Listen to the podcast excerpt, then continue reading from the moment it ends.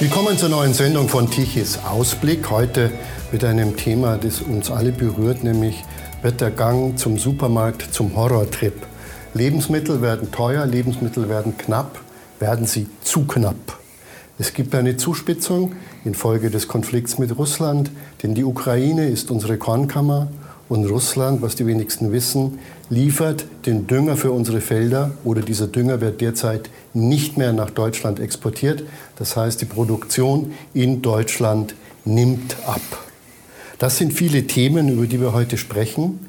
Meine Gäste sind Anthony Lee, er hat einen bemerkenswerten Karriereweg hinter sich, Fallschirmjäger, Polizist, Landwirt und Sprecher der Bauernvereinigung Landschaft Verbindung. Marin Rabe, Gründerin des Food-Startups Pot Cuisine.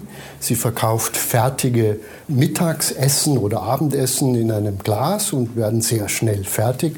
Und äh, sie ist für uns die Verbraucherin schlechthin. Und Frank Henkel, der mit mir heute Gastgeber ist. Guten Abend, äh, auch von meiner Seite aus. Ein interessantes Thema, spannende, viele kleinere Zwischenthemen, die du formuliert hast. Roland, äh, letzte Mal einkaufen. Ja, heute früh. Und? Preisschock schon gespürt? Ja, ich war mit Martin beim Einkaufen. Wir haben uns hier nämlich mal angeschaut, was hat früher etwas gekostet, wie viel hat es fürs Geld, wie viel hat es fürs Geld gegeben äh, und wie ist es heute?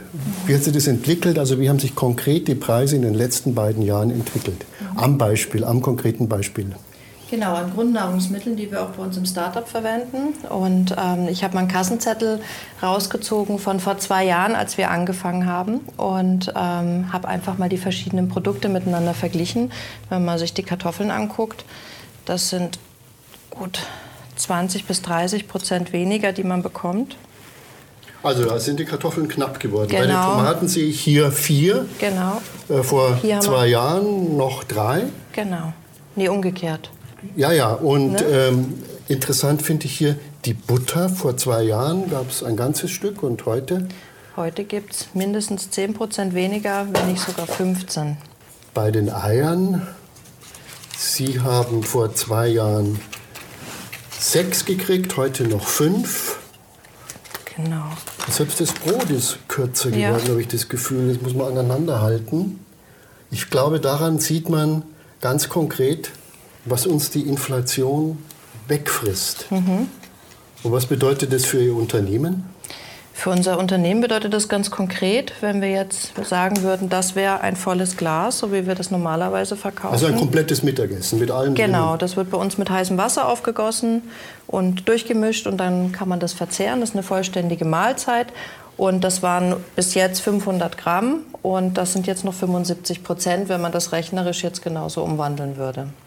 Was heißt, wenn man das so umwandeln würde, Sie machen es nicht? Oder? Nein, wir machen es nicht, weil wir ähm, Preisobergrenzen haben, ähm, die wir bedienen müssen. Ansonsten sind wir nicht konkurrenzfähig und ähm, versuchen das bisher noch anderweitig auszugleichen, aber das ist natürlich auf Dauer nicht möglich. Das heißt, wenn die Preise jetzt weiter durch die Decke schießen, dann müssen wir das irgendwann auf den Verbraucher umlagern. Oder er muss weniger essen. Oder weniger essen, ja, das stimmt.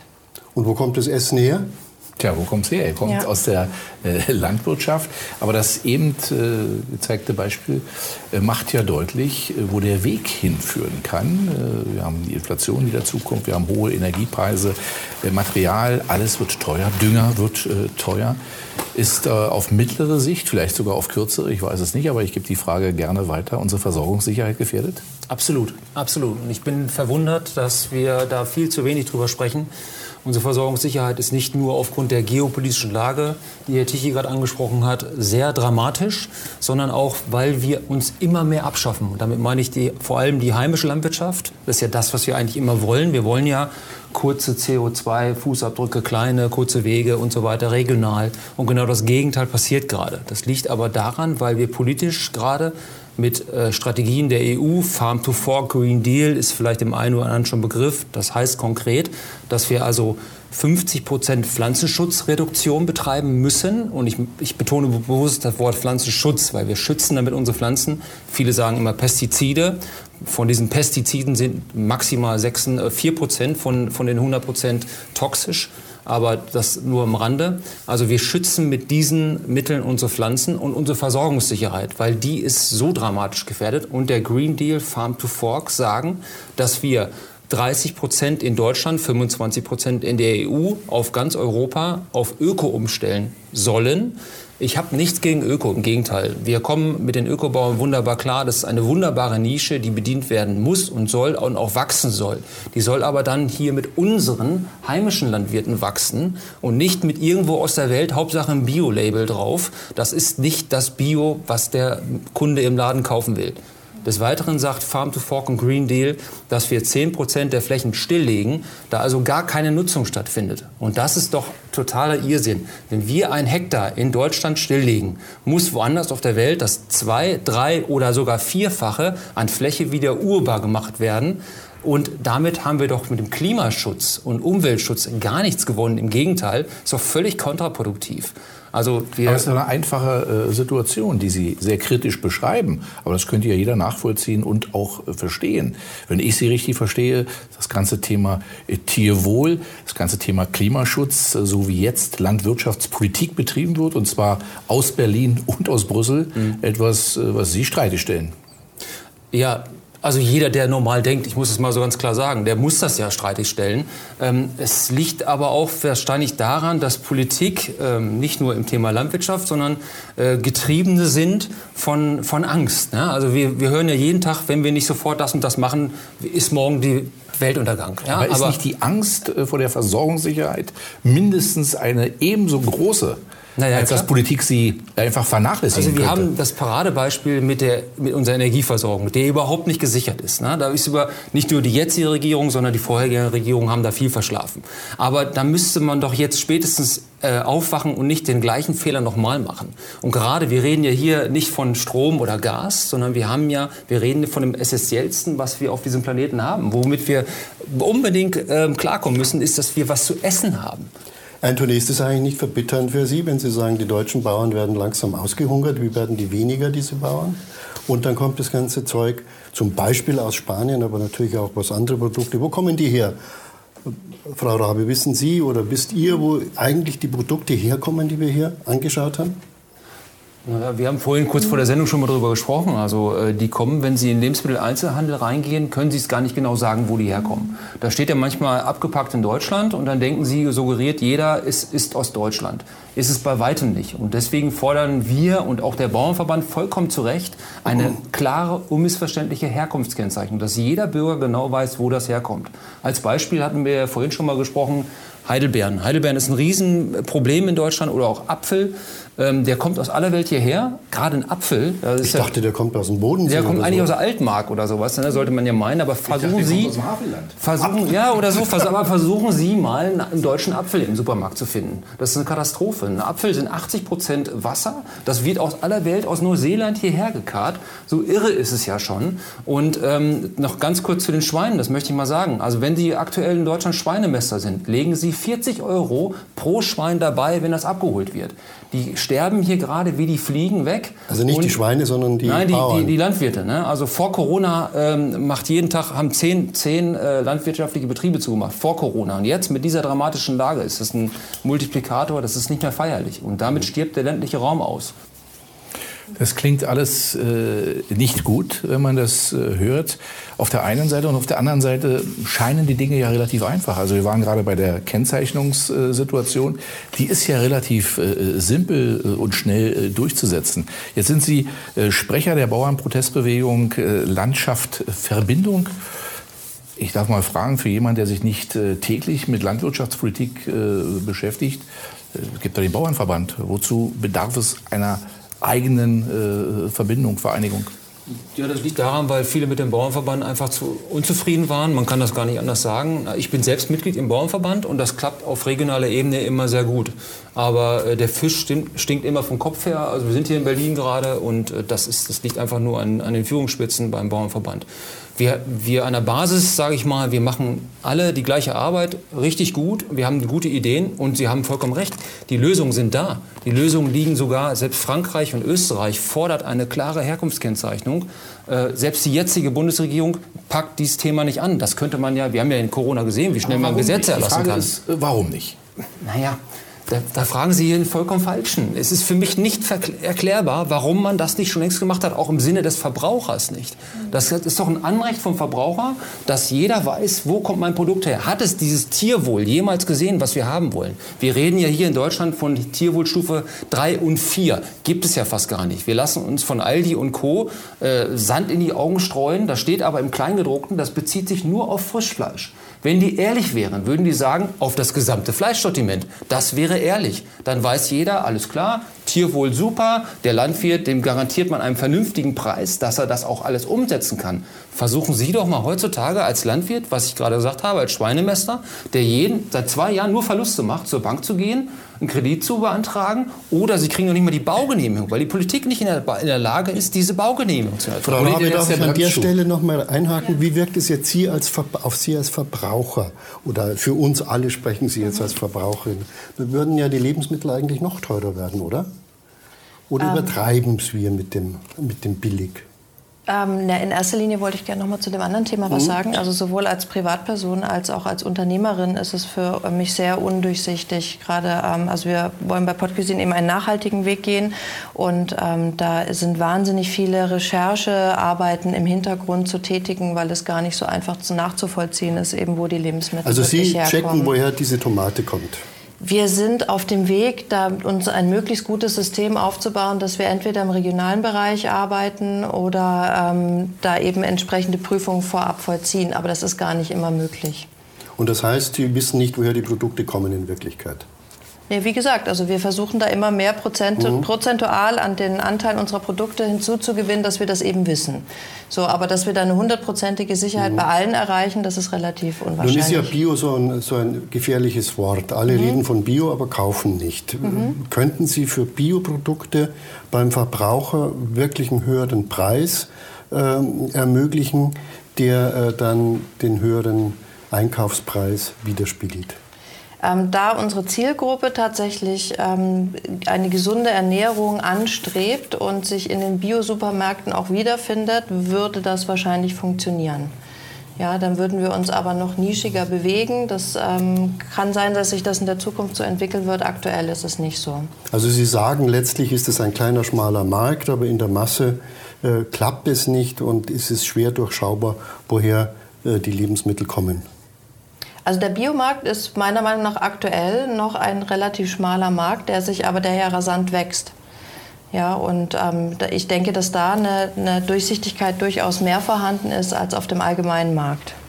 Ich will noch mal versuchen, mhm. rauszuarbeiten, weil mir äh, es einfach noch nicht einleuchtet. Sie sagen, naja, Sie sagen, Sie sprechen im Grunde an der Basis dieselbe äh, Sprache und trotzdem fühlen Sie sich sozusagen genötigt, einen eigenen Verband zu machen. Sie sagen, es liegen Lösungen und Vorschläge auf dem Tisch. Dann ist für mich die Frage, ähm, wo hapert es jetzt in der Umsetzung? Wo ist der eigentlich der Bremsklotz? Ist er in Berlin oder ist er in Brüssel oder liegt er ganz woanders?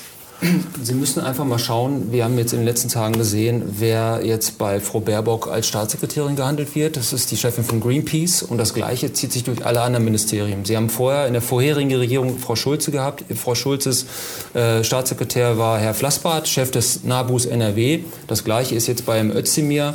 Äh, seine parlamentarische Staatssekretärin kommt vom BUND und von daher weht der Wind. Das heißt also dieses, dieses Pushen in dem Bereich Öko. Wir wollen ja bis 2030 30 Prozent in Deutschland, das muss man sich mal vorstellen, was das auch heißt, Öko-Landwirtschaft betreiben. Ich habe es vorhin schon mal versucht anzudeuten. Sie ernten bei Öko maximal die Hälfte und Sie können auch Missernten haben, weil Sie den Pflanzenschutz nicht einsetzen können. Missernten kennen wir gar nicht mehr in Europa. Das ist für uns alles selbstverständlich, dass das da ist. Die Knappheit, das ist mir ein ganz wichtiger Punkt. Wir haben Ende des Jahres bereits 75 Prozent des deutschen Getreides aufgebraucht. Ende des letzten Jahres. So, jetzt sind es wahrscheinlich 70, weit über 80 Prozent schon verbraucht. Das heißt, wir sind abhängig vom Ausland. Das Gleiche gilt aber dann auch, äh, wenn wir immer weniger in Europa ernten. Und das wird ja der Fall sein, wenn der Green Deal durchgesetzt wird. Und dann haben wir ein massives Problem in diesem Land und diese Selbstversorgung, die ist überhaupt nicht mehr gesichert. Und wenn wir da, wie gesagt, diese Nische, Sie haben vollkommen recht, es ist ein absolutes Nischenprodukt, das ist, hat seine Berechtigung, das wächst auch. Nur die Frage ist, das habe ich neulich einen sehr interessanten Artikel gelesen, wo kommen diese Bioprodukte her, die aktuell bei Edeka und Co. verkauft werden? Das sind halt nicht die aus dieser Fabelwelt, die die Grünen immer so gerne anmalen von nebenan, sondern die kommen aus aller Welt. Nur weil da ein Bio-Label drauf ist. Das hat mit Nachhaltigkeit überhaupt nichts zu tun, mit Klimaschutz, Umweltschutz, Artenschutz gar nichts zu tun. Nichts. Lass uns ein bisschen über diese drohende Knappheit sprechen. Ich habe in Erinnerung, es gibt in Deutschland Milchseen, Butterberge, äh, Riesenberge an unverkaufbarem Fleisch und das stimmt nicht mehr? Also wir, wir, produzieren nicht mehr zu viel. Ja, ist schon, schon lange nicht mehr. Die Zeiten gab es bei Milch, das sind Schwankungen, das ist vollkommen klar. Aber ich sage mal ganz ehrlich, ich habe ja auch lieber im Bereich mal eine Überproduktion als ständig eine Unterproduktion oder eine Unterversorgung. Und das ist momentan der Fall. In jedem Segment. Also Deutschland kann sich nicht mehr ernähren. Nein, das können wir nicht. Nun sagt die Welternährungsorganisation, dass die Anzahl der Menschen, die hungern muss, um 10 Prozent zunehmen wird. Das heißt also, wenn wir als Deutsche, als immer noch sehr wohlhabende Nation auf die Weltmärkte treten, verschärfen wir den Hunger in der Welt. Das ist ja immer ein Argument, was uns immer vorgeworfen wird. Ihr redet immer so, dabei ähm, hat der Welthunger mit unseren äh, Produkten nichts zu tun. Wenn ich aber gerade die Zahlen, und die sind ja belegbar, die habe ich gerade nicht aus der Luft gegriffen, äh, wenn wir hier was stilllegen, muss es woanders auf der Welt generiert werden und dann nehmen wir zwangsläufig, das, das hat glaube ich wirklich jeder verstanden, äh, dann nehmen wir anderen was weg. Und wir haben irgendwann ab 2050 eine Weltbevölkerung von 10 Milliarden, die sollen ernährt werden. Wie geht das? Wie kann man so dekadent sein als Europäer und sagen, ich habe hier nur Blühwiesen, was auf den Rest der Welt passiert, ist mir egal. Das enttäuscht mich nur noch sowas. Wie ist das bewirkt es für Sie? Was meinen Sie konkret? Dieser Hunger in der Welt, den wir produzieren, indem wir die Welt leer kaufen. Ja, es ist befremdlich natürlich. Also wie soll man darauf anders reagieren? Ähm, und die Lösung ist, wie Sie auch schon sagen, dass die äh, Lieferwege einfach kürzer werden und man direkt vor Ort für das gesamte System sorgt und das auch vor Ort gesamt klärt, gesamtheitlich. Ähm, und des Weiteren bin ich der Überzeugung, weil wir in unserem Betrieb in Nachhaltigkeit eben nicht nur in Bezug auf Produkte denken, sondern auch in Bezug auf ähm, Menschen und Gesellschaft, inklusiv und auch ähm, gesamtheitlich, ähm, dass die westlichen Staaten auch eine Verpflichtung haben, darauf zu reagieren und ähm, da eventuelle Missstände auch auszugleichen.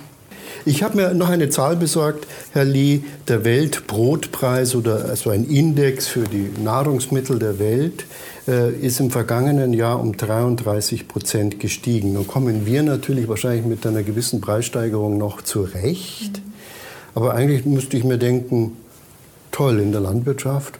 Wo gibt es Preissteigerungen? 33 Prozent.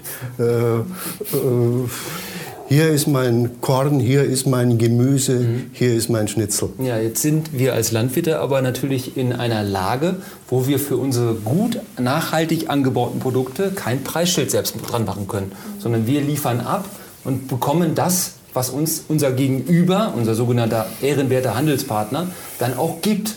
Das heißt, wir können ja gar, gar nicht, wie jetzt jeder andere Handwerker oder was ähnliches, einfach sagen, das Produkt hat mich so und so lange gekostet, so und so viel Arbeitszeit, da schreibe ich jetzt den und den Preis dran. Das können wir gar nicht. Wir sind davon abhängig, dass derjenige das auch nimmt. Also ob das jetzt der Zwischenhändler ist oder der, der, der Edeka oder Lidl direkt, wenn man es schafft, da reinzukommen überhaupt. Und dann friss oder stirb. Das heißt, von diesen sogenannten Preissteigerungen, wenn ich jedes Mal immer höre, es geht ja auch manchmal durch die Medien, Brötchen wird teurer, am Brötchen ist ein Cent äh, Getreideanteil drin. Ein Cent. Ja, wenn Sie dann 20 Cent Preissteigerung haben, frage ich mal, also beim Landwirt kommen die nicht an.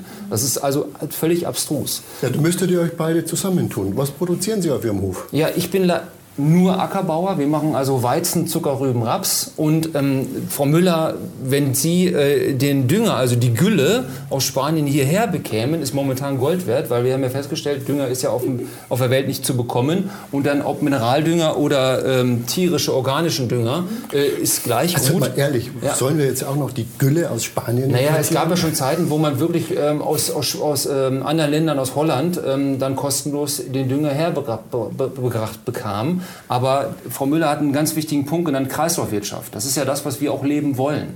Aber wenn wir jetzt halt unsere Schweinemast komplett auslagern und alles wieder nur auf einen Bereich konzentrieren in Europa, dann haben wir genau die Folgen, von der Frau Müller sprach. Es müsste einfach vernünftig aufgeteilt werden, dass man diese kleinen, kurzen Wege Kreislaufwirtschaft auch leben kann.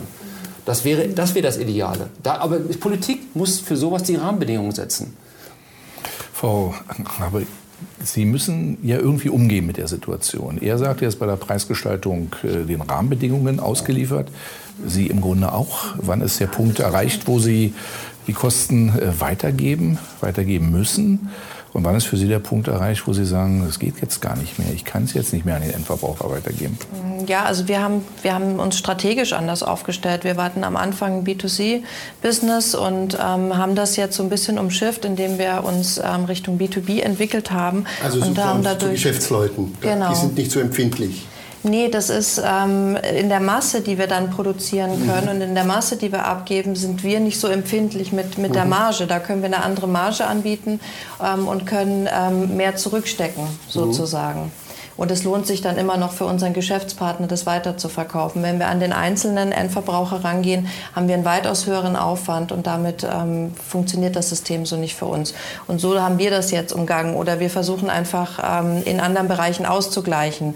Zum Beispiel wollten wir eigene Gläser produzieren lassen. Das werden wir jetzt lassen, weil wenn man von China einen Container nach Deutschland importiert, dann kostet er mittlerweile statt, glaube ich, zweieinhalbtausend, sechstausend Euro. Also wir versuchen einfach auf anderen Wegen das wieder auszugleichen auszugleichen und uns neue Systeme zu überlegen, in denen wir uns bewegen können. Und wenn Sie jetzt für eine Hausfrau oder für einen Hausmann argumentieren würden, machen Sie dann andere Rezepte? Kommt Fleisch raus und Nudel rein oder, oder wie machen Sie das?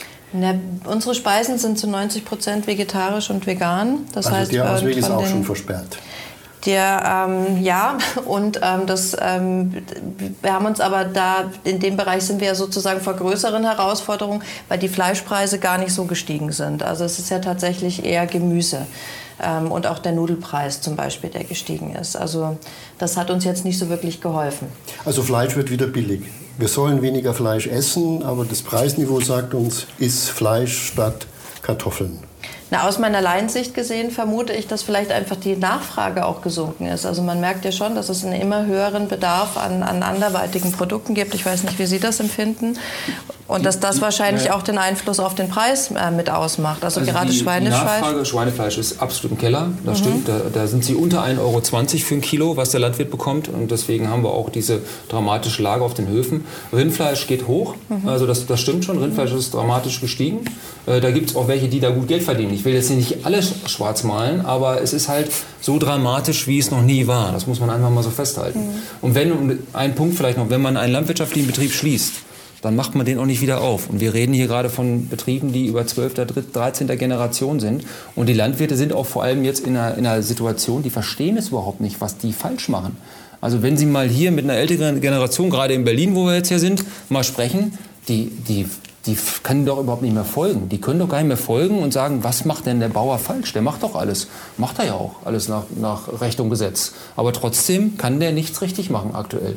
Zur Rolle der NGOs haben Sie vorhin ja schon mhm. etwas gesagt. Also ob es NABU ist oder äh, BUND, äh, wenn ich es mal richtig äh, zusammenfasse, sagen Sie sitzen überall wie Kraken in, den Gremien, in den Behörden und steuern Landwirtschaft nach, nach Normen, die Sie irgendwie selbst festgelegt haben. Sie haben eben gesagt, war interessant, so ein düsteres Bild wollen Sie nicht malen. Ehrlich gesagt, mir wird Himmelangst und Bange, ja. wenn ich Sie höre. Und deshalb einfach mal die Frage, nach all dem, wenn ich das höre, was Sie gesagt haben, auch das, was aus Spanien Spanien ähm, äh, berichtet wurde, äh, kann man den Eindruck haben, oder ist der Eindruck völlig falsch, dass die Landwirtschaft in Deutschland absichtlich zerstört werden soll? Anders kann man es nicht erklären. Es, ist, es, ist, es wird eine Agenda gefahren, die ist ähm, nicht wissenschaftlich und fachlich getrieben, sondern die ist einfach Ideologie, Ideologie betrieben. Und das, das ist in allen Bereichen. Wolf ist ein Riesenproblem. Ähm, Wolf, wird, was Wolf, heißt das? Wolf, der Wolf. Der also Wolf. der Wolf, den also wir aber nicht den essen man, den isst nein, man nicht, sondern nein, nein, der, der Wolf selbst. ist ein Darfst du ihn schießen oder darfst du ihn nicht schießen? Wir haben ja jetzt sehr viel, sehr starken Regen gehabt und Sturm die letzten Tage. Wir haben Sturmfluten gehabt an der Ost- und Nordseeküste. Ich komme aus Niedersachsen. Ähm, Schafhalter, die auch, vor allem, das vergisst man immer, die für den Deichschutz und für Leib und Leben verantwortlich sind, können überhaupt keine Schafe mehr halten, weil wir so viele Wölfe in Deutschland haben wie noch nie. Also ähm, das sagt selbst der Präsident des Deutschen Jagdverbandes und ähm, der FDP-Bundestagsabgeordnete Busen. Äh, der hat neulich gesagt, wenn wir, wir so weitergehen, wir haben bei Wölfen eine Zunahme jährlich von 35 Prozent. Das heißt, wir haben exponentielles Wachstum. Wir werden 2030 an die 28.000 Wölfe in Deutschland haben. Und äh, das ist mehr als äh, Russland äh, jetzt schon hat. Ja, also das ist unglaublich, was hier gerade passiert. Und das hat natürlich Folgen. Sie kann keine, keine, keine Weidetierhaltung mehr machen. Warum sage ich Wolf? Weil ich hier letztes Jahr mit Herrn Krüger, Chef vom NABU Deutschland, als wir eine Demonstration hatten, noch spazieren gegangen bin. Da, da, da laufen sie einfach vor Barrieren. Die wollen den schützen. Der ist auch schützenswert, der Wolf. Nur wenn der Wolf verantwortlich ist dafür, dass andere Wildarten, andere Tierarten aussterben und 20.000 äh, Tiere, Nutztiere jedes Jahr gerissen werden, äh, dann, dann äh, können Sie doch mit Argumenten gar nicht mehr für äh, eine, einen totalen Schutz des Wolfes sein. Es, äh, man spricht ja davon Entnahme. Also ich, ich, ich, bin selbst Jäger, äh, ich würde den schießen, aber Sie dürfen das ja gar nicht. Er steht unter Naturschutz, fünf Jahre Freiheitsstrafe, wenn Sie einen Wolf äh, schießen. Bei uns in Niedersachsen ist ein Umweltminister Lies von der SPD, der wird mit Morddrohungen belegt, weil er diese Entnahmen mal teilweise genehmigt hat bei Problemwölfen. Und dann sind wir auf einem Niveau, das hat ja mit Tierschutz, Umweltschutz oder sowas nichts mehr zu tun. Das ist ja, das ist ja schon Radikalismus, was da läuft. Und diese Agenda wird in allen Bereichen gefahren. Und Landwirtschaft muss halt dafür herhalten. Das ist so. Das ist ja einer der Standardvorwürfe, den man der Landwirtschaft macht, dass ihr das Grundwasser versaut. Mhm, genau. Und wie fühlt man sich da? Ja, das ist eine Katastrophe, dass man immer als äh, Vergifter, Brunnenvergifter oder Grundwasservergifter hingestellt wird. Also ich möchte eins klarstellen, ich möchte niemanden heilig sprechen. Wir fordern, wir als Landwirte fordern ja selber eine, eine ganz klare Richtlinie, dass es ein Verursacherprinzip gibt. Das heißt also, der Verursacher, der was falsch gemacht hat, der muss zur Rechenschaft gezogen werden. Jetzt, ähm, das ist ungefähr so, als ob Sie fahren beide auf der Autobahn, dreispurig, Sie fahren mit dem Porsche linke Spur 200, Sie 120, was erlaubt ist, Sie werden aber geblitzt, weil er den Blitzer ausgelöst hat. Würden Sie sagen, ist unfair. Und das Gleiche ist in der Landwirtschaft Fährt auch. immer so schnell, das weiß ich doch. aber wenn, wenn ein Landwirt sein Leben lang alles richtig aber gemacht hat... Aber er hat Blaulicht. Ja, stimmt dann, dann ist das doch nicht fair. Und wir reden hier von, von dann in einem roten Gebiet, was es dann ist, müssen Sie 20 Prozent unter äh, den, der Versorgung, also was die Pflanze eigentlich bräuchte an Nährstoff, an Dünger, 20 Prozent darunter düngen. Das ist ungefähr so, als ob Sie ein Kleinkind jeden Tag 20 Prozent unter dem Tagesbedarf geben. Das heißt, Sie haben da extreme Verluste. Und so auf dem Niveau, das hat, wie gesagt, mit, mit Wissenschaft oftmals wenig zu tun.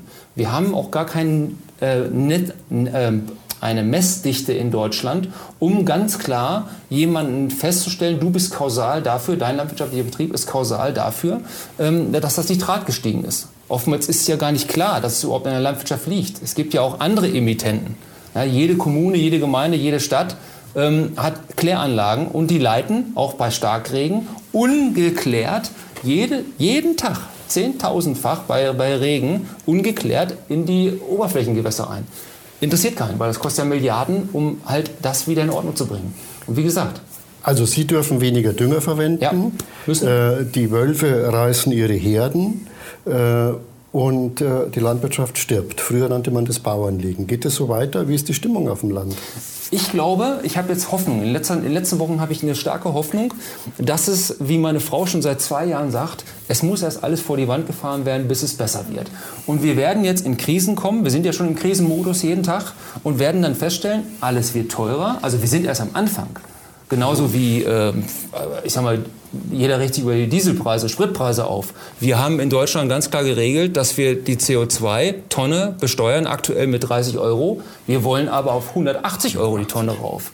Das heißt also, alles wird massiv teuer werden und dann wird irgendwann ähm, der Bürger sagen, das ist aber nicht, was ich möchte. Und das Irre an der ganzen Nummer ist ja, dass wir aktuell, ähm, ja, das wird ja gepusht von einer Wählerklientel, ähm, die als Ablass, wie eine Art Ablasshandel halt dann auch mal die Grünen wählt. Und 14,5 Prozent haben, glaube ich, Grüne gewählt. Wenn man die Nichtwähler noch mal abzieht, sind es 10 Prozent. Und die bestimmen gerade, wo es lang geht in diesem Land. Und das wird sich ändern. Spätestens, wenn es ans Portemonnaie geht. Frau Rabe, wie sehen Sie, wenn Sie jetzt nach vorne schauen? Sie haben ja ein Unternehmen gegründet, zusammen mhm. mit Ihrem Mann. Mhm. Da steckt ja viel Kapital drin, aber noch mehr mhm. Lebenszeit und Energie. Mhm. Macht Ihnen das eigentlich ein bisschen Angst? Oder, oder wie positionieren Sie sich, wenn wir jetzt sagen, es gibt einerseits Lebensmittelknappheit, Preise steigen, äh, aber Konsumenten haben ja nicht mehr Geld?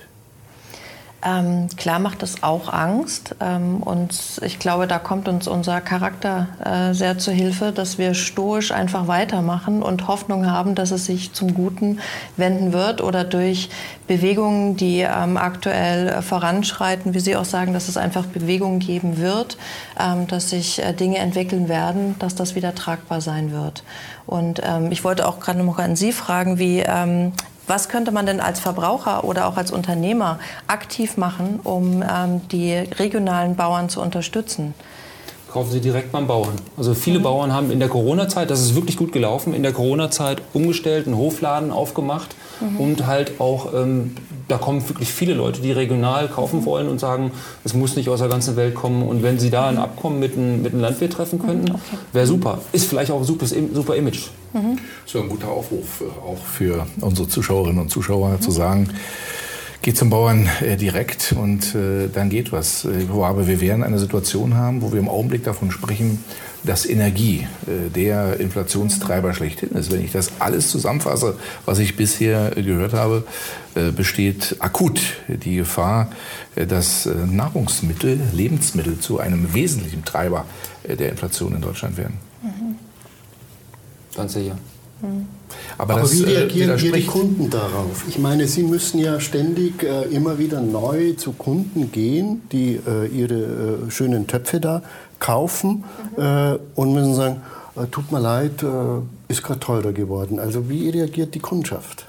Ja, wie gesagt, bisher sind wir eben nicht teurer geworden. Ne? Und das wird in Zukunft passieren. Und da müssen wir gucken, wie die Kunden reagieren. Und da muss man einfach schauen, ob man vielleicht von den ähm, an, an, Rezepten arbeitet und vielleicht auch die äh, hochpreisigen Pötte nicht mehr anbietet. Und es werden einfach andere Gerichte werden, zum Beispiel. Das sind auch Möglichkeiten, wo wir noch ähm, also Spielraum haben. Sie operieren schon gewissermaßen mit dem Gedanken, dass unsere Luxusküche wieder ein bisschen so zurückgeht, so wie bei Oma äh, wo es immer Linsen gab. Naja, also das ist ja auch Teil unseres äh, Produktimages, ist ja tatsächlich, dass wir so eine Küche anbieten, die zurückgeht. Also wir machen ja ähm, Küche wie vor ähm, 150 Jahren in der Grundproduktion. Wir ähm, haben keine Zusatzstoffe, das heißt, wir entziehen den Speisen Wasser, wir übersalzen, machen sie dadurch haltbar, entziehen dann am Schluss noch Sauerstoff. Das heißt, es würde jetzt unseren Grundprinzipien sowieso nicht widersprechen, dass ähm, äh, es weniger Shishi gibt. Bisher haben wir das halt als Add-on noch mit angeboten. Aber vom Grundprinzip ähm, würde uns das nicht widersprechen. Also Shishi ist vorbei. Wir werden sehen. Ich möchte aber auch noch mal äh, von dieser Mehr weg, dass man mit unseren Produkten kein Geld verdienen kann. Also wir sehen ja gerade, was dieses Oligopol, diese vier Mächtigen, Edeka, Aldi und Co., äh, verdienen ja Milliarden. Das Problem ist einfach nur, die Marge ist bei denen so groß und die geben halt wenig ab. Ich habe jetzt äh, leider die Tabelle nicht dabei, aber ist farblich wunderbar ähm, der zu erkennen. Der lebt vom billigen Einkauf. Naja, klar, der macht das sehr geschickt gerade. Ne? Das kann man nicht anders sagen. Die, die spielen Champions League und wir nur Kreisklasse. Das ist leider so. Aber trotzdem, trotzdem ist es ein richtig wichtiger Punkt. Ich habe das ja eben schon mal gesagt. Die meisten Arbeitsplätze in diesem Land hängen am, an der Landwirtschaft und am nachgelagerten Bereich. Und wenn der ländliche Raum dann irgendwann halt auch nicht mehr da ist und wir sind ja auch, wir haben ja noch viele Produkte made in Germany, gerade im äh, landtechnischen Bereich. Ich denke mal so ein Krone, Glas oder ähnliches. Ne? Also das sind ja wirklich Konzerne, die sind auf der Welt gefragt. Also wenn ich mal irgendwie in Australien oder Neuseeland bin, mein Cousin ist ja ausgewandert, die sagen jedes Mal, boah, jetzt der Wahnsinn, ihr habt tolle Produkte, die sind, richtig, die sind ja stolz auf die Dinge, auf die eigentlich wir stolz sein müssten. Aber wenn bei uns das alles nicht mehr da ist, und das wird dann der Fall sein, weil, wie ich sag's nochmal, jeden Tag machen Dutzende Betriebe jetzt für immer die Bude zu. Sie haben vorhin schon einen Discounter äh, hier äh, mal genannt, der ganz offensichtlich damit wirbt, äh, nur deutsches Fleisch zu verkaufen. Sie sprachen vom Kleingedruckten, wo etwas ganz anderes äh, drinsteht. Mhm. Das heißt, ähm, der Anteil bei diesem Discounter an deutschem Fleisch geht zurück und das Fleisch kommt sehr wahrscheinlich, äh, zum Großteil aus Spanien, nützt dem deutschen Bauern gar nichts. Nein, das nützt gar nichts. Und, wir können es Und übrigens dem Verbraucher ja auch, das ist ja ein, ein Marketing. Nein, der Verbraucher wird getäuscht, das kann er nicht anders sagen. Also wenn, wenn es heißt, Aldi sagt, wir machen ab 2030 nur noch Tierwohlhaltungsstufe 3 und 4. Und im Kleinen das ist nur Frischfleisch. Und im Kleingedruckten steht dann außer äh, Spezialitäten, gerade dann Iberico, also gerade die Spezialitäten aus Spanien, die kommen denn hierher. Ich weiß nicht, ich glaube, die Spanier haben nicht Tierwohlhaltungsstufe 3 und 4. Diese Tierwohlhaltungsstufen, die gibt es ja nur bei uns. Und dann kommt das Fleisch aus Südamerika teilweise, da gibt es gar keine ähm, Tierwohlhaltungsstufen, da gibt es auch keine sozialen Standards, da gibt es auch keinen 12 Euro Mindestlohn wie bei uns demnächst. Und das ist halt ein verzerrter Wettbewerb, den wir haben. Und damit können wir auch gar nicht mithalten. Ich hatte ja vorhin schon mal die Heidelbeeren angesprochen. Spanien haben Sie vorhin wunderbar erwähnt.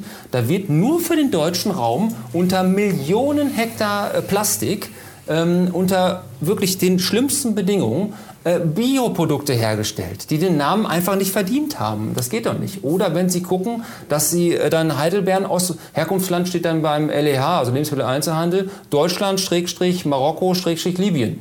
So, und da, der Deutsche muss 12 Euro Mindestlohn bezahlen, muss Sozial- und Umweltstandards erfüllen. Der Marokkaner hat dann den Nepalesen da für 1 Euro die Stunde stehen und hat gar keine sozialen Umweltstandards. Wie wollen Sie da mithalten? Wie soll das gehen? Wenn wir jetzt nach vorne blicken, Sie haben gesagt, es muss an die Wand fahren, dann wird es besser.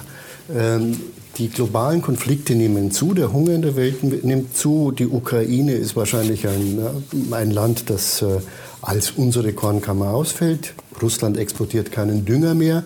Wir haben bereits eine Unterproduktion, was die Versorgung der Bevölkerung betrifft. Werden Lebensmittel knapp oder ist das eine Angst, die man nicht haben muss? Lebensmittel sind schon knapp, global gesehen. Aber wir haben ja noch genug Geld, es von woanders herzuholen. Und ähm, wenn das dann nicht mehr der Fall ist, spätestens dann werden wir merken, wenn die Regale mal wirklich leer werden. Ich warte ja wirklich, ich warte ja täglich drauf. Ab und zu sehen Sie ja schon, weil es keine Lkw-Fahrer mehr gibt, können halt Speditionen nicht mehr fahren. Das ist ja bei uns genauso dramatisch wie in anderen Ländern auch. Und dann wird das Erwachen kommen. Garantiert. Das ist keine Spinnerei. Wie gesagt, wenn jetzt schon 80 Prozent des heimischen Getreides aufgebraucht sind, muss ich es von woanders her holen. Das Man kann nichts einfach holen in den Mengen. Na, ich muss es einem weg. Und dann, dann ist Angebot Nachfrage. Wer den höchsten Preis bezahlt, bekommt es dann. Wir, haben, wir sind ja noch die viertstärkste äh, Wirtschaftsmacht in, auf der Welt. Noch können wir es ja sicherlich bezahlen. Das klingt ja trotzdem sehr danach, dass die Versorgungssicherheit äh, auf Sicht in Deutschland gefährdet ist. Ist er auch. Wie wirkt das auf Sie, Frau Rabe? Ja, wie soll das wirken? Wie wirkt das auf Sie? Also, das ja, ich denke mir, ja. wo, wo, Sie müssen sich jetzt überlegen, was, äh, ja. waren Sie blauäugig in den Markt zu gehen?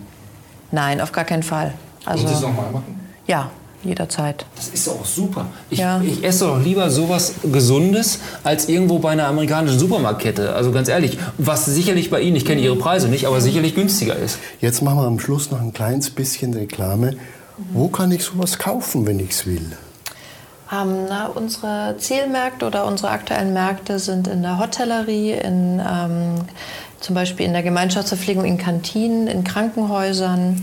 Und was ähm, muss ich da verlangen, damit ich etwas von Ihnen aus Ihrer Küche kriege? Zwischen 5 und 7 Euro kostet Nein, was ein muss Glas ich sagen? Ich will äh, das Produkt, ich kann jetzt sagen, ich will diesen Pott, der war beim Tichy im Ausblick. Vielleicht ja. hat der Hotelier das nicht gesehen. Ja, melden Sie sich mal bei Pot Cuisine. Pot Cuisine, also Pot wieder Pot und Cuisine. Genau. Und äh, dieses Pot ist kein Rauschgift. Vielen Dank ja. für die spannende Diskussion. ja. Und äh, es hat einen Blick geworfen in eine Welt, die wir Städter einfach vergessen haben, nämlich dass da draußen am Land Menschen leben, die sich anstrengen und viel zu oft um den Ertrag ihrer Arbeit gebracht werden. Vielen Dank. Schauen Sie mal wieder rein bei uns.